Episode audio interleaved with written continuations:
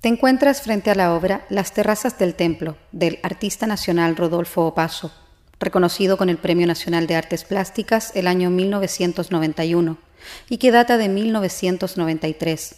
La obra se compone de un rectángulo casi cuadrado de 90 por 100 centímetros, en cuyo interior, a través de la pintura al óleo, aparecen dos imágenes antropomorfas que se ubican entre dos pilares centrales, la femenina desnuda de color blanco instalada en la parte baja izquierda del formato, en tercer plano, cuyo trazo se funde entre los colores pasteles del paisaje ocre, celeste y amarillo.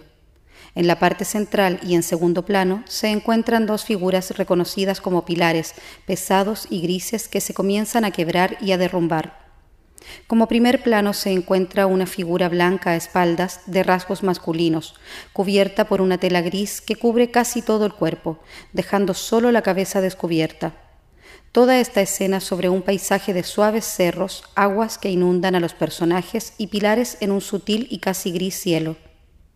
La obra forma parte de las experiencias de infancia del autor y su reflexión en torno a la muerte y al ser humano, sus maravillas y miserias.